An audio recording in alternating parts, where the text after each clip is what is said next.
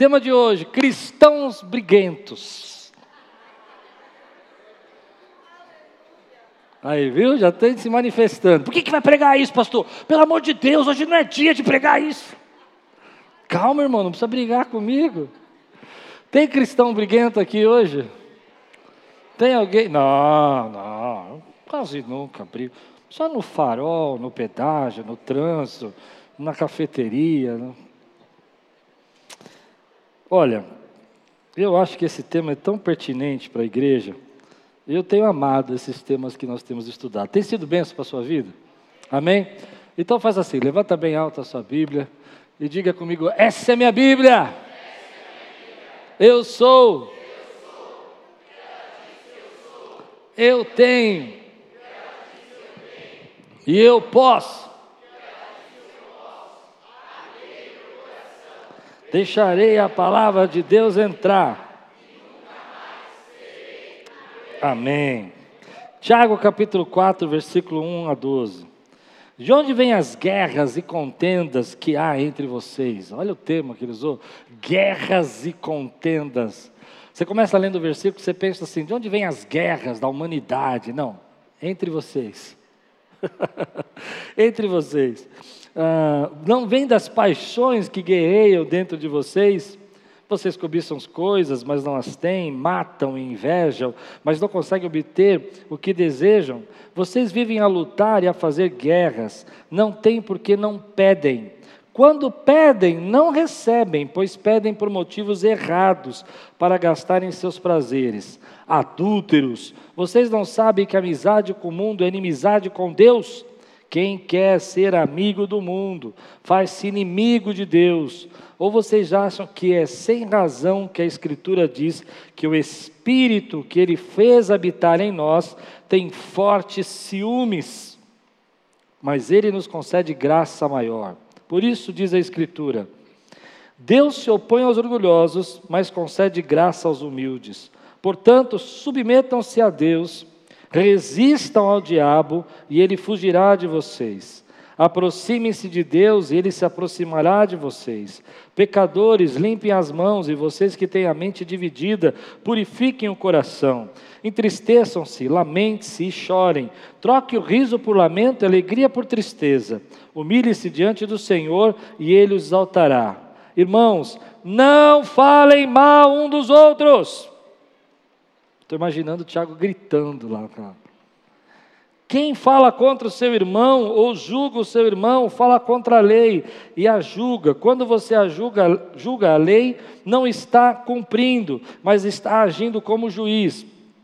Há apenas um legislador e juiz, aquele que pode salvar e destruir. Mas quem é você para julgar o seu próximo? Texto lindo. Quem gosta de apanhar, esse é o texto que você devia ler a semana toda. Tem irmão que fala assim: bate, pastor, aqui, já apanhei, já, já leu. Preciso bater, o texto já bateu. Vamos orar?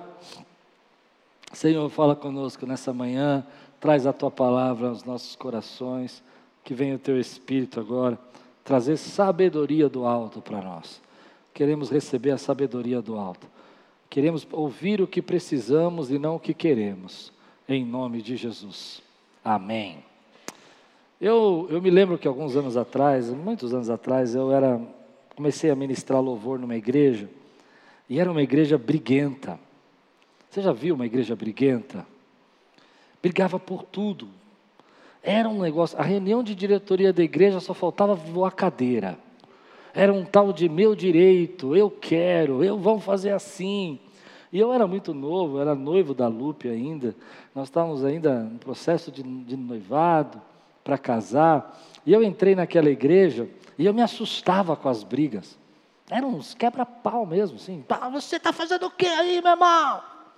Por que, que você pegou essa cadeira? Aí você soltava a cadeira.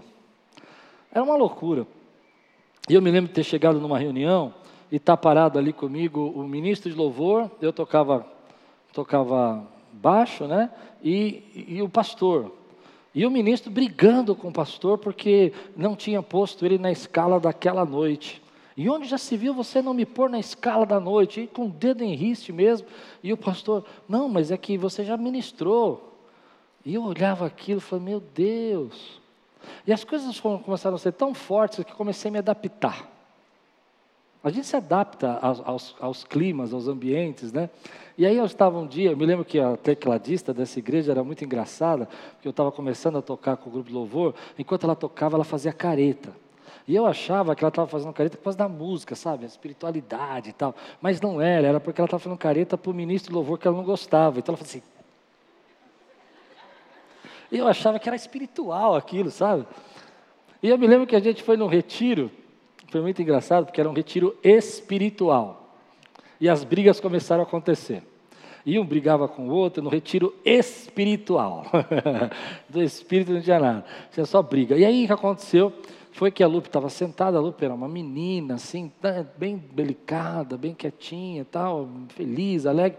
E o marido da tecladista começou a brigar com a Lupe e ofender a Lupe. Eu nem me lembro o que, que ele falou, não lembro. Eu sei que foi uma coisa assim, foi pesado tal. E aí o meu velho homem se levantou. Eu lembrei, eu fui criado na quebrada, né, pessoal? Fui criado na quebrada, estou acostumado com a quebrada. Meu velho homem levantou, falei, estou em casa. Falei assim, fica quieto, senão vou te dar uma cabeçada. É. Só que teve um problema. Aquela noite eu era o pregador. Ah, quer dizer que pode brigar, mas não pode pregar, né? Eu era o pregador naquela noite. E eu falei, meu Deus, o que eu fiz? Aí eu fui lá, pedi perdão para Deus. Falei, Deus, eu não ia dar uma cabeçada, só um soco, um tapa. Eu não era cabeçada. E aí Deus falou comigo: que texto que Deus me deu para pregar? Que texto? Por isso que eu não gosto desse texto, eu tenho trauma. Que texto Deus me deu? Tiago, capítulo 4. Sabe por que vocês brigam tanto? Por causa da amizade com o mundo, por trazer conceitos do mundo para dentro da tua vida, o orgulho, a vaidade, e aí a gente pode pegar esse mesmo conceito e trazer para dentro da nossa casa. Quanta gente me procura dizendo que está brigando dentro de casa, que briga o tempo todo, que a sua casa é uma briga atrás da outra. Eu, eu sinceramente, eu não acredito que não exista um jeito melhor da gente viver do que viver brigando. Brigando dentro de casa, brigando em família, brigando com os filhos, filhos brigando com os pais, Dentro da igreja, as pessoas disputando cargos, disputando é, títulos, disputando palco, disputando ambientes. Isso não tem nada a ver com o que Deus nos chamou para fazer. A Bíblia está dizendo para nós, Tiago está dizendo, olha, que todas essas brigas estão acontecendo por causa da vaidade. E aí eu vou fazer uma pergunta para você. Para um pouco para pensar nas últimas brigas que você teve. Aquelas que você ficou bravo mesmo. Não, não nessas briguinhas do tipo, hum, tchau, passou. Não, aquelas que você falou, que você se expôs, que você, sabe, abriu a boca e foi além do normal. Quanto dessa briga poderia ter sido evitado se você tivesse deixado seu orgulho de lado? Seja sincero. Será que a Bíblia está errada no que ela está dizendo? Será que às vezes a gente não briga tanto por causa da vaidade? É claro que a gente precisa de um pouco de vaidade. Ninguém quer acordar de manhã e ver aquele marido com aquele cabelo de pé, o marido com aquela camiseta de deputado, amor, acordei, com aquela cara de ogro. A vaidade tem o seu equilíbrio, tem o seu lugar. A vaidade tem o seu lugar. Amém, querido? Mas quantas vezes a gente está brigando por causa de vaidade? Ah, você não me deu esse lugar você não falou assim para mim, você não disse essa palavra que eu queria. E às vezes a pessoa nem sabia que tinha que dizer, ela nem imaginou que era importante isso para você. Ela estava pensando em outra coisa, mas você se sentiu diminuído, se sentiu desvalorizado, se sentiu ofendido, e a briga começou a acontecer dentro de casa, e você começa a pensar em tudo isso. O que eu aprendi naquela igreja é que, se você quiser parar o crescimento da sua vida pessoal, ou da igreja, ou do ministério, é só você deixar esse orgulho todo e essa vaidade entrar na sua família. Então, tudo o que Deus quer fazer na sua vida vai parar, porque a Bíblia diz que Deus resiste ao soberbo, mas dá graça, dá graça, dá favor imerecido aos humildes. O que a Bíblia está dizendo para nós é que às vezes nós não percebemos que nós estamos deixando esse orgulho todo gerir a nossa vida e estamos tentando trazer o conceito do mundo para dentro da nossa vida e da nossa família, coisas que não se misturam e você não consegue viver. Porque quando o mundo está dizendo que é melhor você ter poder, é melhor você ter, ser reconhecido, valorizado, que todo mundo te aplauda, que você seja uma celebridade, Deus está dizendo para você que você foi chamado para ser servo. E servo não é uma celebridade, servo é simplesmente servo. Paulo diz: somos escravos de Cristo. Somos Tiago diz também no começo do, do, nosso, nosso estudo: somos escravos de Cristo. E era o irmão dele. Ele podia dizer: eu sou uma celebridade, eu sou irmão de Jesus. Mas ele diz: eu sou escravo. Então, quando a gente começa a misturar esses conceitos e começa a trazer para dentro da igreja ou para dentro da nossa família, onde o filho não honra o pai, porque lá fora no mundo as pessoas dizem que você não precisa honrar ninguém. Ah, você tem direitos iguais, você tem que falar com seu pai de qualquer jeito, teu pai é teu pai. Mas a Bíblia diz: honra teu pai e tua mãe, que é mandamento com promessa. Tem promessa de longevidade na tua vida. Mas você não vai aprender isso lá fora. Não precisa respeitar a autoridade. Você tem que ter os seus direitos, você tem que se impor. Aí você está na classe, você não aprende nada que o professor ensina, por quê? Porque você não, não aprende porque você não respeita a autoridade. E a graça, a graça que Deus quer derramar na tua vida não chega. Então a primeira ideia desse texto, que o texto está falando para mim e para você, ele está dizendo assim: olha, por que, que tem tanta guerra? Por que, que tem tanta batalha? Porque vocês não conseguem se entender, vocês não conseguem compreender que essa amizade, esses conceitos do mundo, não tem nada com Deus. E vamos ser sinceros, é muito difícil você viver e crescer numa casa onde a contenda acontece. Lugar onde as pessoas estão pensando sempre nos primeiros lugares. Vou explicar isso. Os pais aqui vão entender. Às vezes você faz tudo para o seu filho e mais um pouco. Mas o seu filho vão dizer pra, vai dizer para você que ele não se sente valorizado por você. E aí você continua fazendo tudo e mais um pouco, e ele continua dizendo que você não valoriza. Porque o problema não é a valorização, é o sentimento dele. Ele ficar provando o tempo todo que você precisa ser valorizado. E quando a igreja começa a criar essa cultura que todo mundo tem que ser o tempo todo valorizado, a gente começa a ter briga. Porque é impossível valorizar o tempo todo. É impossível agradar as pessoas o tempo todo. A gente precisa entender que, na verdade, o conceito que vai mudar, que vai diminuir a, Bíblia, a briga, é o que a Bíblia diz, quando diz: olha, vós, maridos, amai as vossas esposas. Uau! O que, que ele está dizendo aqui? Ah, você tem que ser valorizado, tem que ser reconhecido e honrado o tempo todo. Não está dizendo você amar. Esses conceitos que o mundo não entende. Quando a Bíblia diz, olha, vós mulheres, se sujeitai aos vossos maridos. E aí você vai entrar numa uma questão de racionalização que não, não vou cavar esse buraco agora porque não vou sair de dentro. O que é se sujeitar? Não é, claro que não é, todo mundo sabe disso, não tem ninguém que não é fazer da outra pessoa subveniente, fazer da outra pessoa, é, humilhar outra pessoa, mas a sugestão está aqui nessa cooperação graciosa de definição de projetos juntos e, e, que vocês possam se ouvir. E em alguns momentos as mulheres vão ter que sim ouvir os seus maridos, mas o mundo não vai falar isso para você. E a briga está acontecendo dentro de casa. Entende o que Tiago está dizendo para nós? Ele está falando para nós assim: olha, preste atenção, vocês estão começando a brigar tanto porque vocês estão trazendo conceitos que não dá para viver.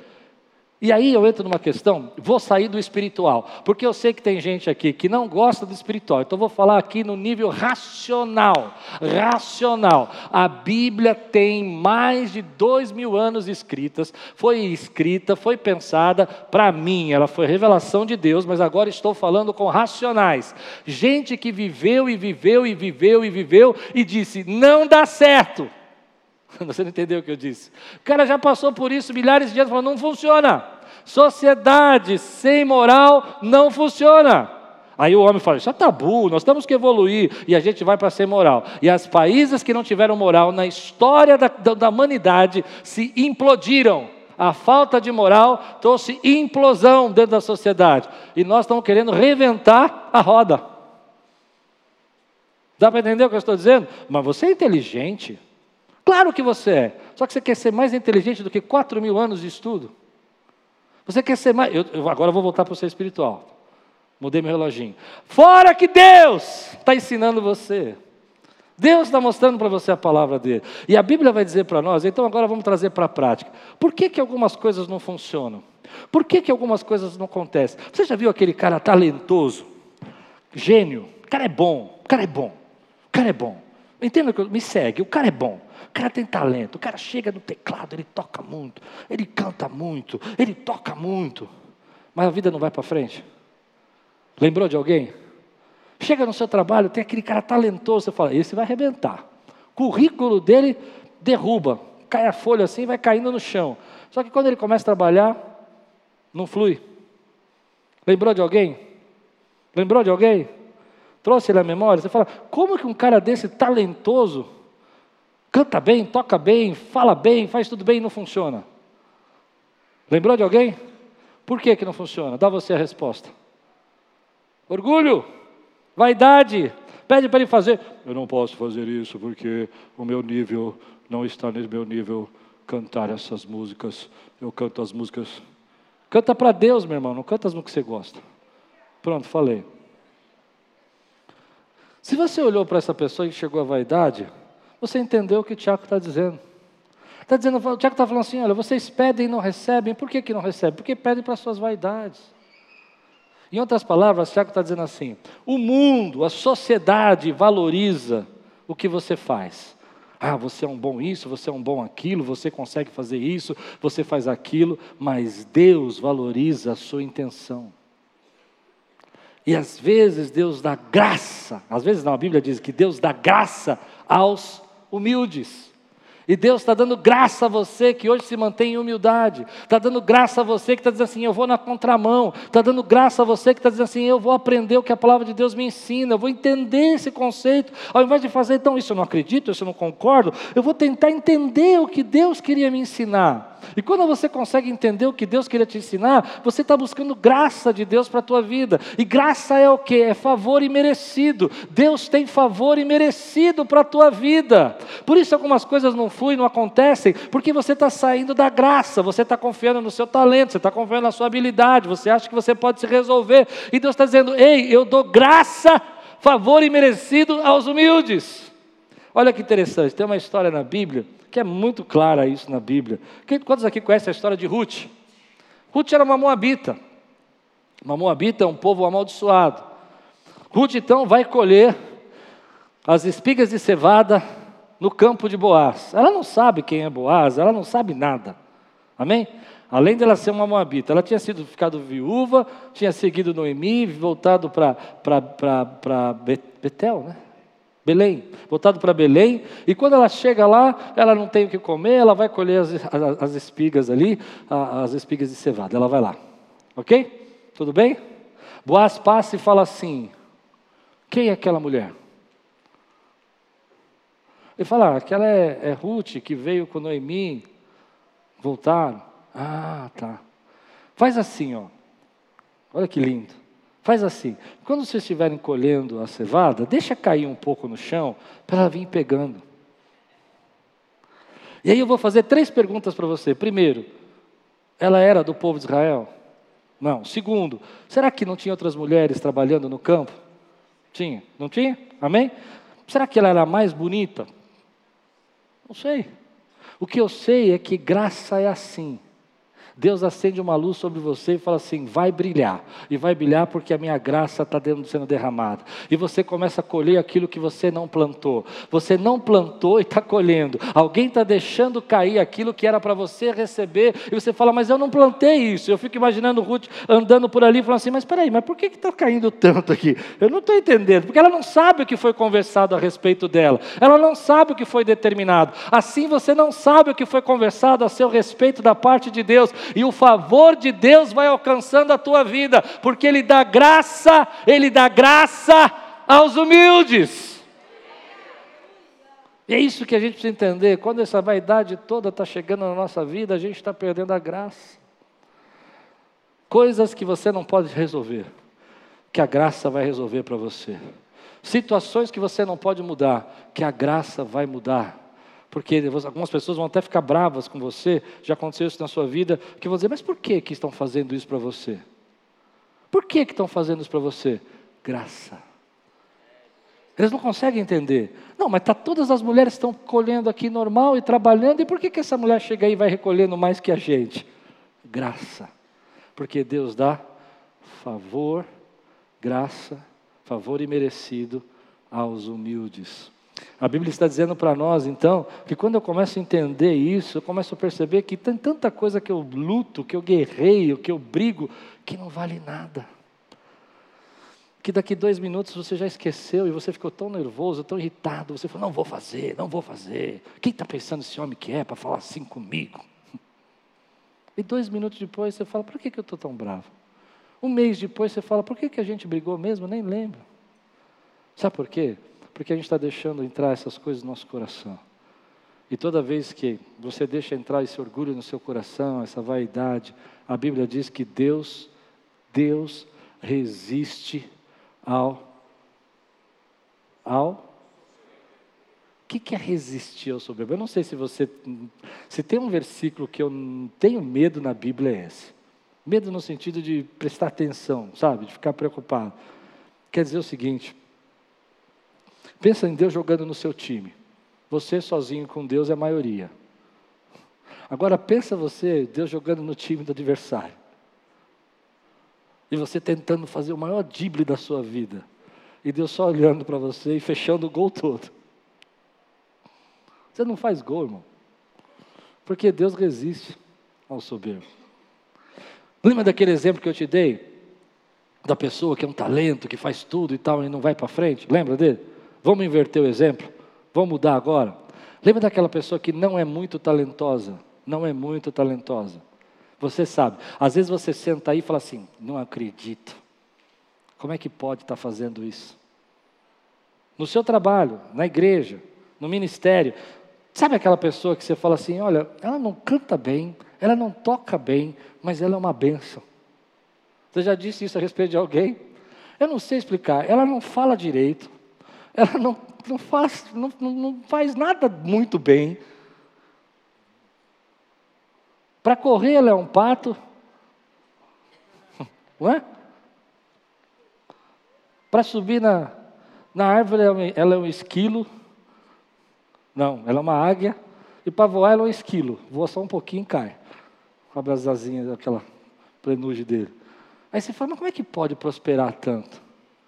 Lembrou de alguém? Quem lembrou aqui? Qual é a qualidade dela? Humildade.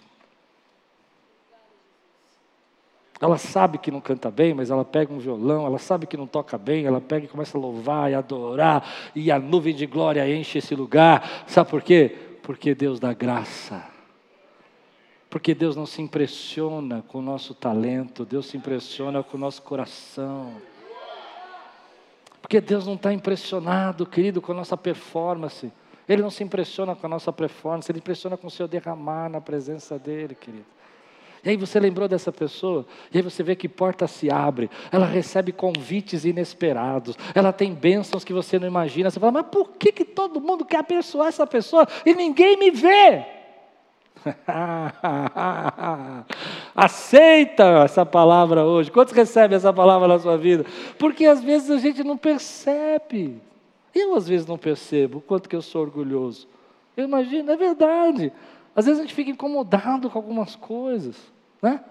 Fala coisas na hora que não devia, e você perde as bênçãos de Deus. Mas Deus, repete comigo, dá graça, graça aos humildes.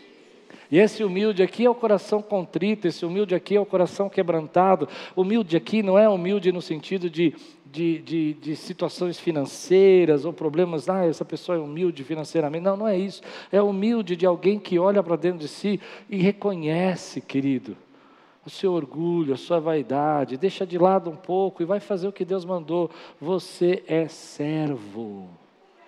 E uma igreja, quando pede a noção que a gente é servo, que a gente está aqui para ministrar para a glória de Deus. Estamos aqui para pregar para a glória de Deus, não para a nossa glória. Estamos para fazer os trabalhos. Não existe trabalho maior ou menor na igreja. Todos nós servimos a Deus. Não existe irmãos mais importantes que os outros. Todos nós somos servos do Deus Altíssimo. Quando a igreja perde isso de vista, meu irmão, a igreja começa a se perder. Quando uma família perde também de vista isso, as brigas começam a acontecer. Olha que forte. Um filho que não recebe o seu pai, um pai que não recebe o seu filho, que não ouve o que ele tem para dizer, um filho que não tolera o ensino do seu pai, um pai que não provoca a ira do seu filho, como diz a palavra, com tantas cobranças. Deixa Deus tratar tudo isso. Porque o que o texto vai falar para nós é que a escada da bênção, do sucesso do cristão, tem os seus passos, os seus degraus. E eu queria saber se tem alguém aqui preparado para subir essa escada hoje comigo aqui. Você gostaria de subir essa escada? Ah, eu chamei de escada do sucesso do cristão. Porque eu sei, porque a escada do sucesso do cristão, ela desce, ela não sobe. Porque quando você fala escada do sucesso, o que, que você imagina? Uau, eu vou começar a subir agora e vou parar lá no topo. Não, você vai começar a descer agora e vai parar lá no pó. Porque é lá no pó que a graça alcança os humildes. então você não precisa ter medo. Você não precisa ter medo de dizer a escada do sucesso. Vamos dizer juntos?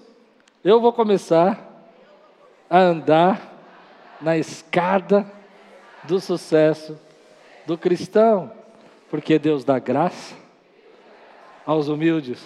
Olha o primeiro degrau da escada, vamos estudar juntos. Olha o primeiro degrau da escada. Estamos juntos aqui no capítulo 4, versículo 7. Primeiro degrau da escada, já começa descendo. Portanto, submetam-se a Deus. Ou oh, eu vou subir, eu vou fazer, eu vou acontecer. Não, não vai. Você vai descer e vai se submeter ao Senhor. O que, que é isso, querido? É quando a gente começa a dizer: Senhor, sabe, eu já cansei de fazer do meu jeito. Eu já tentei fazer do meu jeito.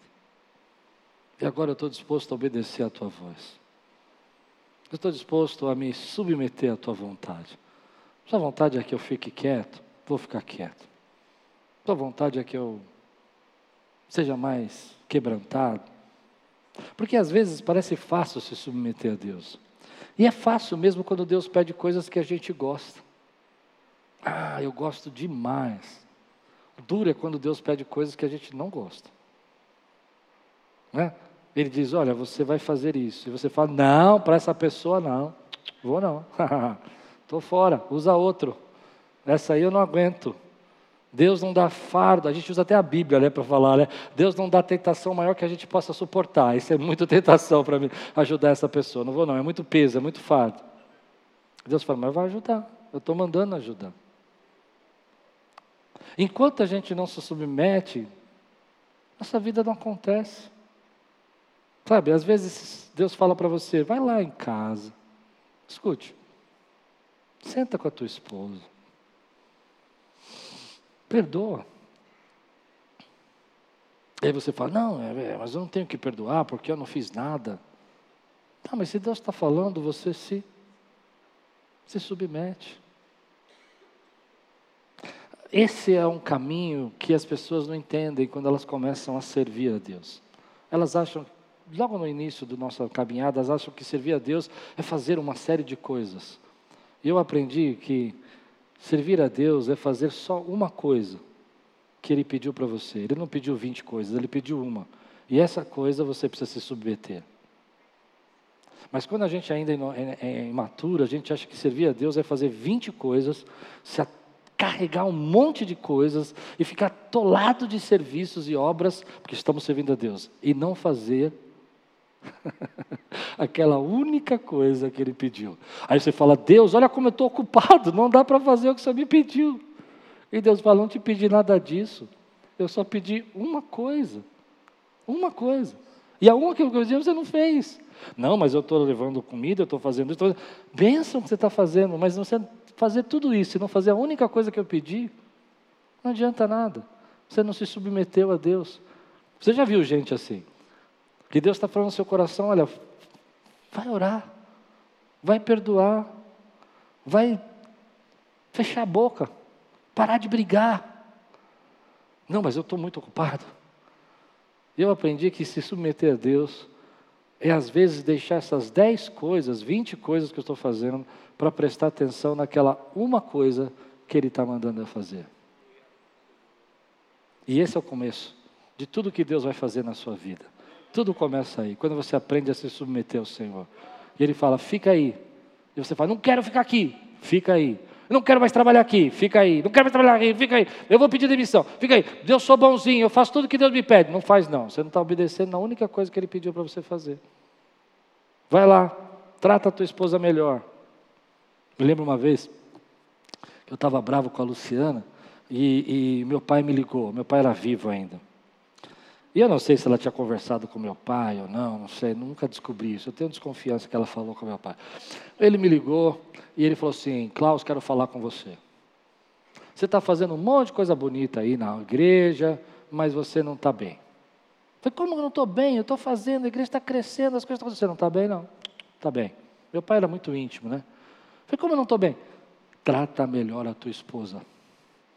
É isso que Deus está mandando você fazer.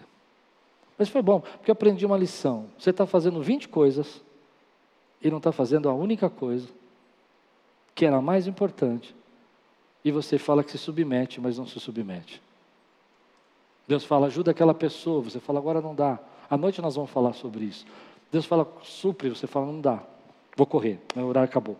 E estou no começo da escada ainda, estou no primeiro. Vamos lá. Segundo, esse eu gosto bastante. Portanto, submetam-se a Deus. O segundo diz aqui: resistam ao. Não, eu estou me submetendo a Deus, eu me batizei, eu orei, que bênção. Segundo degrau que você precisa descer é que você vai aprender a resistir ao diabo. Vai vir tentação, provação, palavra, gente vai te magoar, tem crente briguento na igreja que vai te perturbar, mas você fala: resistir ao diabo e ele fugirá de você. Você não é daqueles que retrocedem.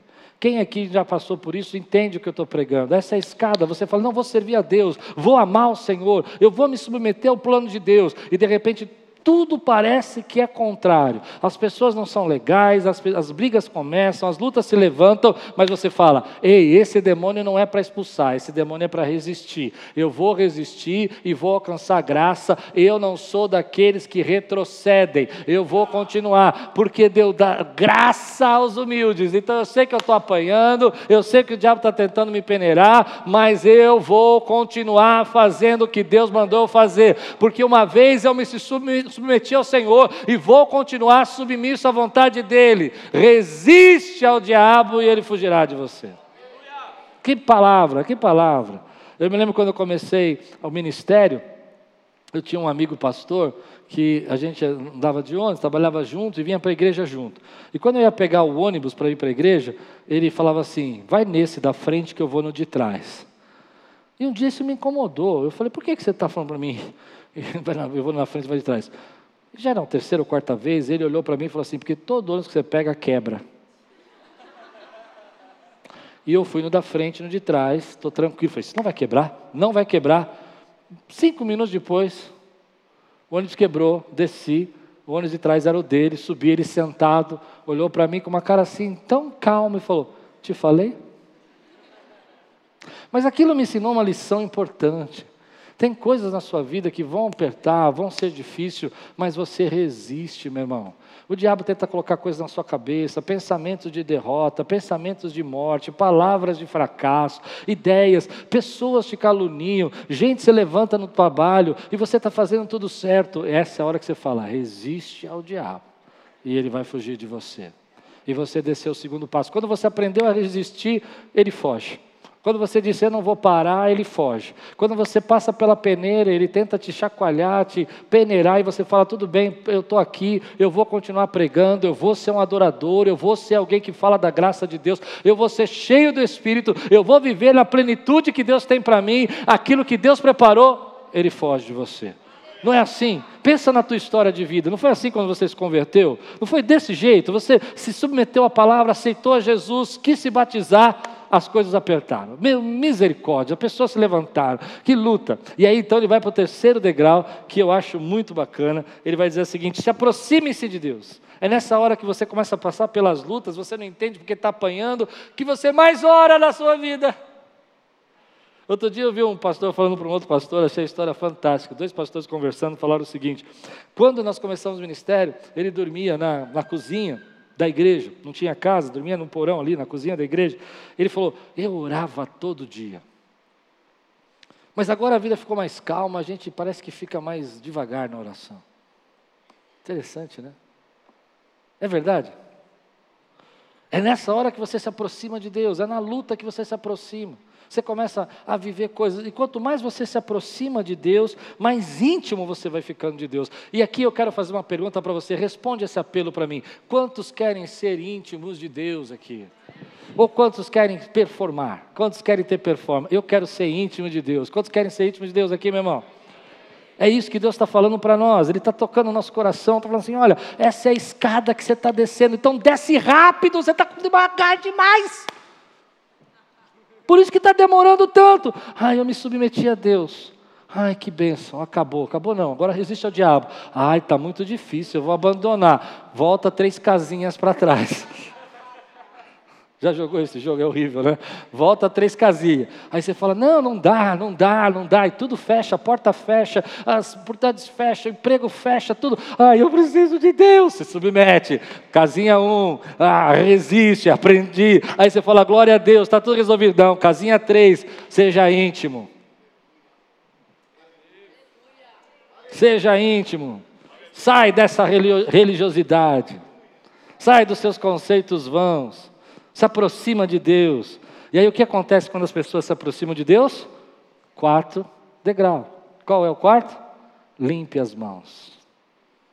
Uau! Começa um processo de você tirar coisas da sua vida e colocar coisas na sua vida. Isso chama santificação. A gente entende santificação como coisas que tiramos da vida, mas limpar as mãos não é só o que você tira das mãos, mas o que você coloca nelas. Ninguém limpa as mãos sem lavar as mãos com sabão. Então você fala, não, passei uma aguinha. Olha, eu bati a mão, está preta. Você precisa jogar sabão. Ou seja, tem coisas que Deus vai trazer na sua vida para tirar coisas que não servem mais para você. Tem bênçãos espirituais, conceitos espirituais, aprendizados espirituais que vão limpar suas mãos. Deus está formando o seu caráter, Deus está formando a sua identidade, Deus está trazendo a palavra dele para o seu coração, e tem coisas que não servem mais para você, amigos, não, alguns não servem mais para você, infelizmente não servem, porque se você andar com eles, você vai sujar sua mão de novo, e dói, mas é verdade, tem pessoas que não servem mais para você, isso não quer dizer que eu estou fazendo acepção, mas é que eles vão te levar para o mesmo buraco que você saiu, porque eles não saíram do buraco ainda. Então Deus precisa trazer outras coisas para você, coisas que você se alimentava emocionalmente não servem mais para você, e Deus vai trazer outras coisas para você. Você precisa limpar as mãos. E quando você aprende a limpar as mãos, você fala: "Uau, acabou". E Deus fala: "Não, não, não. Agora eu vou tratar o teu coração". Porque o teu coração não pode ser dividido, diz o texto, entre os conceitos do mundo e a mim. Coração dividido não prospera. Coração duvidoso não pode receber nada de resposta de Deus, diz Tiago. Então Deus vai trabalhar o teu coração. E Ele vai fazer você entender que esses conceitos, essas ideias que Deus está trazendo para você é para afirmar o seu coração, é para trabalhar o seu caráter. Porque você está muito preocupado às vezes quando você não foi trabalhado o caráter, você fica tão preocupado na sua performance, no seu jeito, e Deus fala: não é nada disso, é intimidade, é mãos limpas e é coração certo. E Deus vai falar para você assim: sabe por que, que as coisas não prosperam na sua vida? Porque você não queimou os navios. Você tem coração dividido. O que, que é o coração dividido? O que, que é queimar os navios? Eu não me lembro bem, eu não coloquei aqui no meu, na minha pregação esse exemplo, mas teve um, eu acredito que era grego que foi invadir a Pérsia, ou era a Pérsia que foi invadir os gregos. Depois você procura e me acha. É uma história verdadeira. E ele me avisa, me lembra. E ele foi invadir. Quando ele chegou na beira da praia com seus navios, o exército que estava na praia era maior. Por isso que a gente fala queime os navios. Era maior do que ele tinha levado. Então o seu exército começou a, a desembarcar na praia e o comandante virou para o seu oficial e falou: queime os navios. E o oficial olhou, não entendeu nada. Queime os navios. E eles queimaram o navio. E ele olhou e disse assim: Você não tem plano B, você não tem rota de fuga. Ou você vence o exército inimigo, ou vocês morrem. E o que aconteceu? Eles venceram. Então a gente diz queime os navios. O que é queime os navios? É quando você está o coração dividido, é porque você tem plano B. Se Deus fizer, eu adoro. Se Deus não fizer, eu não adoro. Eu vou dizer, você adora de qualquer jeito porque você é um adorador. Quem pode dizer amém por isso? Você adora de qualquer jeito porque é um adorador. Você não tem plano B. Para onde iremos nós? Só tu tens as palavras de vida eterna. Não tem plano B. Não, eu vou fazer o seguinte: eu vou casar, mas se ela não me tratar igual a mamãe, eu volto para casa da mamãe. Vou dizer para você: queime os navios, você não volta nada. Você fica lá e olha para ela e fala assim: nós vamos aprender a se amar porque nós vamos viver 30 anos, isso aqui não vai virar uma cadeia, vai virar o meu lar. Quero ouvir você dizer glória a Deus por isso que eu disse isso. É nessa hora que você queimou. Agora, se você tem um naviozinho preparado, não, se ela fizer, eu vou embora. Se ela fizer, eu arrumo outra.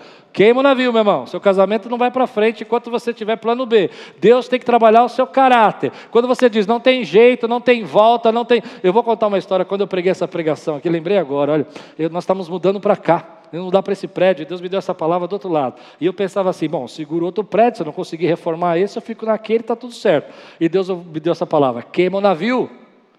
Queima o navio, porque se você não queimar o navio, você não constrói outro prédio. Então Deus vai trabalhando nessas do coração dúvida. E por que, que a gente não prospera? Lembra da história? Porque você fica pensando no plano B. E Deus está dizendo: não tem plano B, para mim só tem o plano A. Vou te abençoar, você vai se submeter, vai resistir ao diabo, vai ser íntimo, vai ter mãos limpas, e o teu coração vai ser inteiro na minha mão, e a minha graça vai chegar na tua vida.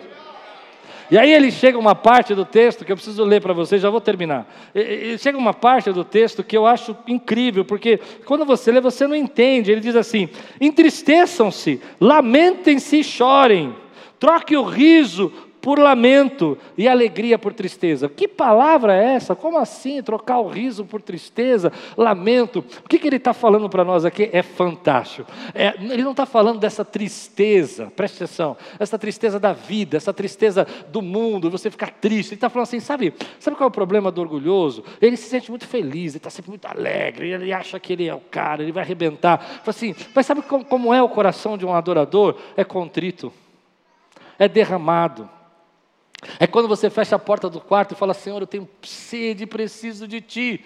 Você não chega para Deus e fala: Eu preciso de Ti, Deus. Você fala: Tem misericórdia de mim, Senhor. Olha para mim. Porque você se enxergou. Porque você viu as suas limitações. Porque você sabe que o passo que você precisa dar é muito grande, você precisa de Deus. E esse é o último degrau, é quando você prefere a presença de Deus do que o palco. O mundo prefere o palco, você prefere a presença de Deus. O palco para você é consequência da presença de Deus. O palco acontece na sua vida porque você está cheio de Deus. Então, às vezes, lembra daquela história que eu te contei da pessoa que não é tão talentosa. Ela pega o violãozinho, abre a boca dela e ela começa a cantar e uma nuvem de glória enche no lugar. Mas ela não está preocupada com o palco. Ela está olhando a nuvem de glória. Ela vai ajudar uma pessoa e ela não está preocupada se as pessoas vão saber se ela vai ajudar. Ela não fica lá tirando selfie o tempo todo, mostrando, olha como eu sou bonzinho. Ela vai ajudar. E se aquela pessoa não puder agradecer, não puder fazer nada por ela, sabe o que ela faz? Fala, Senhor, obrigado, porque o Senhor já me deu mais um dia, uma oportunidade de ser bênção na vida de alguém. E ela vai fazer os trabalhos que Deus mandou fazer. E quanto mais ela faz o trabalho que Deus mandou ela fazer, quanto mais ela se submete, mais ela resiste, mais ela se entrega, mais ela é íntima, mais ela se purifica, mais ela coloca a certeza no coração dela que está fazendo o que Deus mandou fazer. Deus dá graça aos humildes. É nessa hora que ela prospera, porque o versículo vai terminar assim: Humilhe-se diante do Senhor, e Ele os exaltará. A gente não gosta muito dessa palavra exaltar, mas Deus sabe exaltar. E por que algumas coisas não acontecem? Porque a gente está tentando se exaltar. Mas quando você deixa Deus te exaltar, fazendo o que Ele mandou você fazer, Ele tem uma bênção, querido. Vai acender a luz. Lembra da história de Ruth? É nessa hora que as pessoas vão dizer: Mas por que, que essa mulher está sendo tão abençoada? Porque Deus está levantando ela. E por que, que Deus está levantando ela? Porque lá atrás ela disse: Aonde você for, eu irei. Aonde você estiver, eu estarei. O seu Deus será o meu Deus. O destaque não era a beleza, não é que não havia outras mulheres, não é que não havia outras pessoas que poderiam ser, o destaque era o coração. E Deus então exaltou. E ela começou a colher o que não plantou. E eu vou dizer para você que tem coisas que eu plantei e eu vou colher. Tem coisas que você plantou e vai colher. Mas tem coisas que você não plantou e vai colher. Porque Deus dá graça aos humildes. E as pessoas não entendem isso. Elas não entendem. Por que, que você chegou lá e a porta abriu? Por que, você sentou ali a pessoa fez isso? Nossa, as pessoas não compreendem isso. Mas Deus dá graça aos humildes. Ele sabe a hora de exaltar. Ele sabe a hora de fazer você crescer.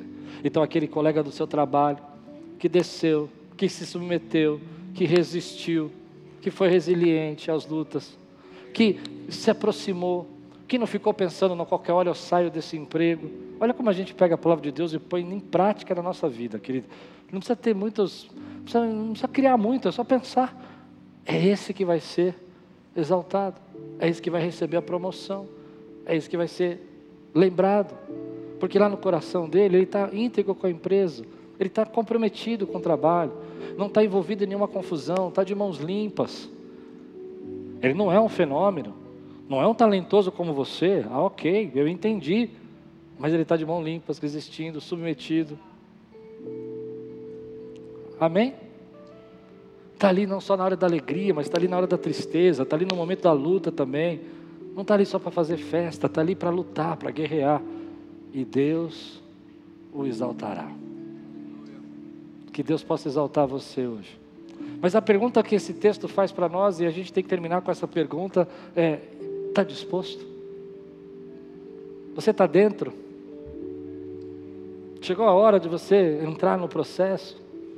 Ou vai esperar mais dois, três, cinco anos? Ai, eu não aguento, eu tenho medo. Ai, eu não sei, eu não quero sofrer. E Deus está falando com você: está disposto? Porque toda vez que você fizer algo que Deus mandou, você tem que ser reconhecido, valorizado, aplaudido, lembrado. Você não vai crescer. Mas toda vez que você fizer algo que Deus mandou, para Ele, resistindo, se aproximando, limpando as suas mãos e fazendo de coração puro, com toda a contrição do coração, sabendo quem Ele é, Ele vai exaltar você. E a pergunta é essa: está disposto? Ou vamos continuar sendo crente briguento mesmo? Que tá bom. Eu não quero ser crente briguento, já fui muito briguento. Na minha infância, eu tive que fazer uma campanha de oração aos 14 anos de idade para conseguir não brigar durante um ano na escola. Eu brigava todos os dias. E eu consegui até outubro.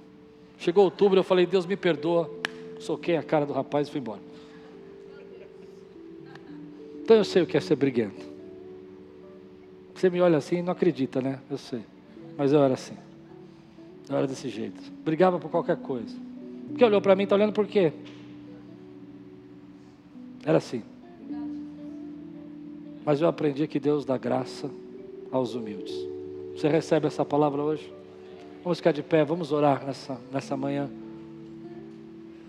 Diga comigo assim, para você decorar a mensagem: Deus dá graça aos humildes. Quando você foi provado, quando as pessoas tentarem te humilhar, quando as pessoas tentarem provocar o seu orgulho, quando as pessoas tentarem provocar a sua vaidade, você vai dizer: Deus dá graça aos humildes.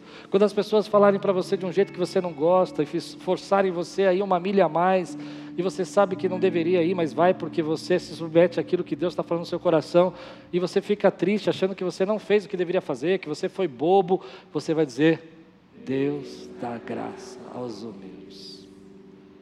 Quando o inimigo se levantar contra a tua vida e tentar parar você e fazer você retroceder, você diz: resiste ao diabo e ele fugirá de você. Porque Deus dá graça aos humildes. Aleluia.